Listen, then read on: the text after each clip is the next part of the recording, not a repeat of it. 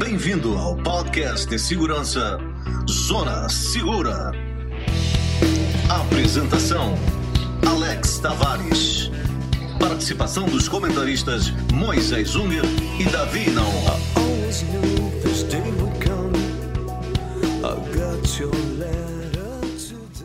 Então, pessoal, hoje mais uma vez um episódio sobre vigilância colaborativa, dúvidas que o João Volino, presidente da Associação dos Moradores do Bairro da Auxiliadora de Porto Alegre, traz aqui para gente, para gente abordar, conversar, tentar entender um pouco mais como funciona e por que esta é uma ferramenta que vai ajudar nossas vizinhanças a se tornar mais segura. Com vocês, o João. Opa, Davi, legal. Olha só, uma questão importante, eu acho, e até a gente já tratou disso, eh, e tem a ver com uma, uma escritora norte-americana chamada Jane Jacobs, que fala sobre os moradores serem os olhos das ruas. Né?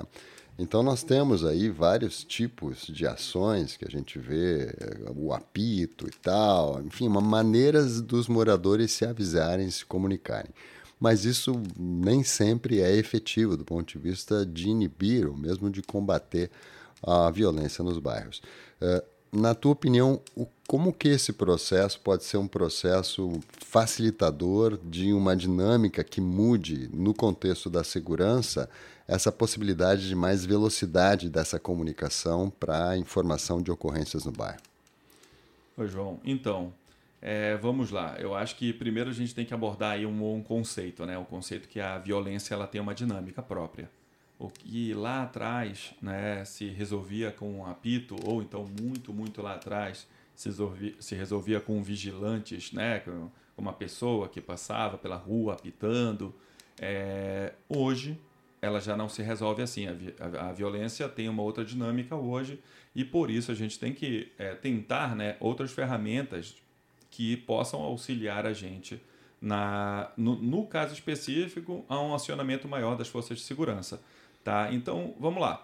Antigamente tinha um posto de polícia ou eram mesmo os próprios moradores ali que se reuniam. Então alguém apitava, todo mundo acordava, gritava, a pessoa geralmente ia lá roubar, a gente está falando aí de áreas, é, vamos falar, mais antigas, né? Então, que teria galinha, que teria. é, a pessoa pulava o muro para roubar alguma coisa ali, roupa, alguma coisa nesse sentido. Seria. É, esse basicamente era o retrato desse crime. Obviamente, isso veio até a cidade, isso veio até os tempos modernos, é porque é, é natural dentro do, do- de uma evolução de, de soluções ter ainda soluções mais antigas, inclusive porque pessoas demoram um pouco mais para adotar coisas mais novas. É, com o tempo passando, né, a gente depois, nesse processo, fez o quê? Adotou alarmes dentro de casa. Então, alarmes estavam ligados à polícia, estavam ligados a alguma central de, de, de, de monitoramento. E aí eles, né, tocavam o alarme e essas pessoas acionavam a polícia, faziam, te ligavam, viam se tinha acontecido realmente alguma coisa e tal. Hoje, com o advento do- de uma coisinha que todo mundo carrega hoje, que é o celular, hoje a gente pode praticamente, a gente tem uma central de alarme na ponta da mão, a gente tem um apito se você quiser apitar com o telefone, você tem uma lanterna se você quer ver alguma coisa, e você principalmente tem a opção, né, a possibilidade de comunicar o fato que está acontecendo naquele momento com uma celeridade talvez nunca antes vista, né? Para quem realmente interessa, que pode ser os seus vizinhos ou até mesmo as forças de segurança. E com essa ideia, nós ali na vigilância colaborativa imaginamos um aplicativo, né? Um aplicativo tão famoso aplicativo que tem em todos os celulares, que faz o quê? Que comunica o que que aconteceu à nossa central. Ali a central recolhe a imagem e essa imagem ela é depois repassada à polícia, se assim é so- solicitado. Então a gente está entrando já num contexto de ah, Central Geral de Operações, né, CGO. Como é que essa operação acontece do ponto de vista da localização dessas caixas? Quer dizer, isso é uma, um, um diferencial também importante da vigilância colaborativa em relação ao aplicativo que geolocaliza a caixa para que o operador faça então essa busca de imagem. E essa é a importância da CGO então nesse processo. É, o que, que é, na verdade, um centro de gerenciamento de operacio- operacional, ou cada empresa tem um nome diferente. É, o que, que acontece? Lá é onde as informações chegam, é o convergente, né? Onde tá, tá. O que, que acontece? As imagens chegam, os alertas chegam, as falhas de sistema chegam, chega tudo ali. É, quando chega um alerta de algum morador, olha, aconteceu alguma coisa em tal lugar. O, o que, que é o importante para o serviço? É que essa imagem, né, ela seja cortada o mais rápido possível e repassada à polícia. Ou, né, ou arquivada para depois uma investigação.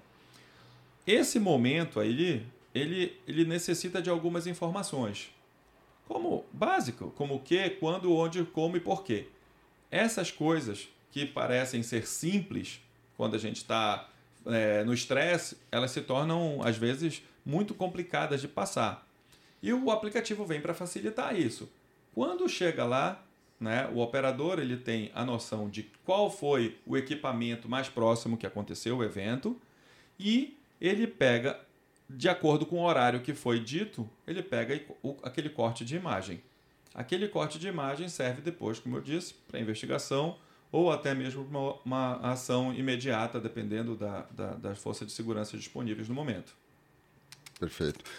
Essa questão do aplicativo é um facilitador que, que realmente agregou muito valor à vigilância colaborativa. E, ao mesmo tempo, isso tem, por incrível que pareça, uma barreira que é um pouco do comentou a respeito de a gente ter disponibilidade de vários aplicativos no celular e usa 10% deles. Né? Quando isso? Então, o que, que nós estamos vendo também do pessoal? É o pessoal entender a importância do uso do aplicativo, de habilitar o aplicativo para que essa dinâmica dos olhos da rua ela realmente funcione para efeito de comunicação das ocorrências. Né? É um pouco isso, é, é romper também essa barreira das coisas estarem à disposição e as pessoas muitas vezes ainda não fazerem uso delas por preguiça mesmo. É, infelizmente, João, aqui ainda, e não gosto muito de falar isso, mas é, vamos falar. Ah, aqui no Brasil.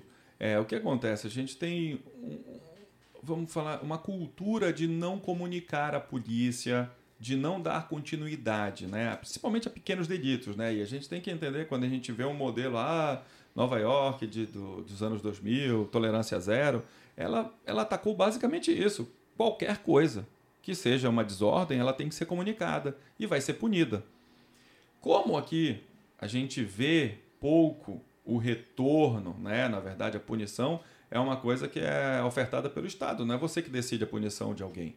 Então a gente tem que entender que determinadas coisas que para ti pode ser alguma coisa, ah, não, tem que prender esse cara porque ele me assaltou e tal, de repente o Estado tem, tem outras ideias a respeito de como recuperar esse indivíduo, tá? Mas a informação, não é? Ela deve ser feita de qualquer jeito. E a vigilância colaborativa traz ainda mais um benefício, não é? Que é o quê? Ela, ela tira a pessoalização, né? ela tira o, o, a carga de você que tem receio de falar alguma coisa com medo de alguma represária. Ela traz para o grupo, para o vizinho, para a, o bairro, aquela, aquela, aquela noção de que algo, alguém fez alguma coisa que está incomodando o bairro, né? É, o, o ir e vir do bairro, o dia a dia do bairro. Então, por isso, sim, é, é, eu indico que o, o, sucesso do, do, da vigilância colaborativa ele não está apenas nas câmeras, ele não está apenas no sistema que está sendo montado, mas basicamente num componente que é o vizinho, o morador, é, falando naquele momento o que aconteceu. Porque vamos, vamos imaginar um outro cenário que eu acredito que tu devas encontrar bastante por aí, que é qual? O, as pessoas perguntam, tá, mas vai ter alguém olhando as câmeras? Tá, a gente está falando aqui de por baixo, estou falando, sei lá, de mil câmeras, vamos falar assim. É humanamente impossível, né? Uma pessoa, 10 pessoas, 50 pessoas verem mil câmeras. Então, 50 pessoas por um turno de 4 horas, a gente está falando de 6 vezes isso, então falaria 300 pessoas para ver só essas câmeras. A gente não está falando de todas as outras câmeras que estão apontadas aí, que hoje já funcionam, por exemplo, no sistema do Estado. Então, o que, que, o que, que a gente está falando? Quem tem que olhar, quem vai dar o, o, primeiro, é, o primeiro aviso, o primeiro alerta, são as pessoas que estão lá.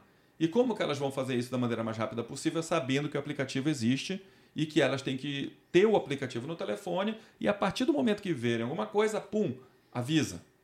Avisou, se deu o processo todo ali de, primeiro de tudo, de, de guardar, de gua pegar aquela imagem, pegar, pegar aquele evento e guardar dentro de uma gaveta, pronto. Daqui, depois a polícia vai fazer uma investigação e vai definir o que, que é perigoso, o que, que é que vai ser adiante e o que, que vai ser, ser descartado. Essa esse detalhe é um detalhe fundamental, porque com o passar do tempo, isso vai se tornar um, um elemento dissuasivo para aqueles que venham fazer queiram fazer alguma coisa naquela área. Maravilha. Muito bom, muito obrigado, um abraço, até a próxima. Valeu, João, até a próxima.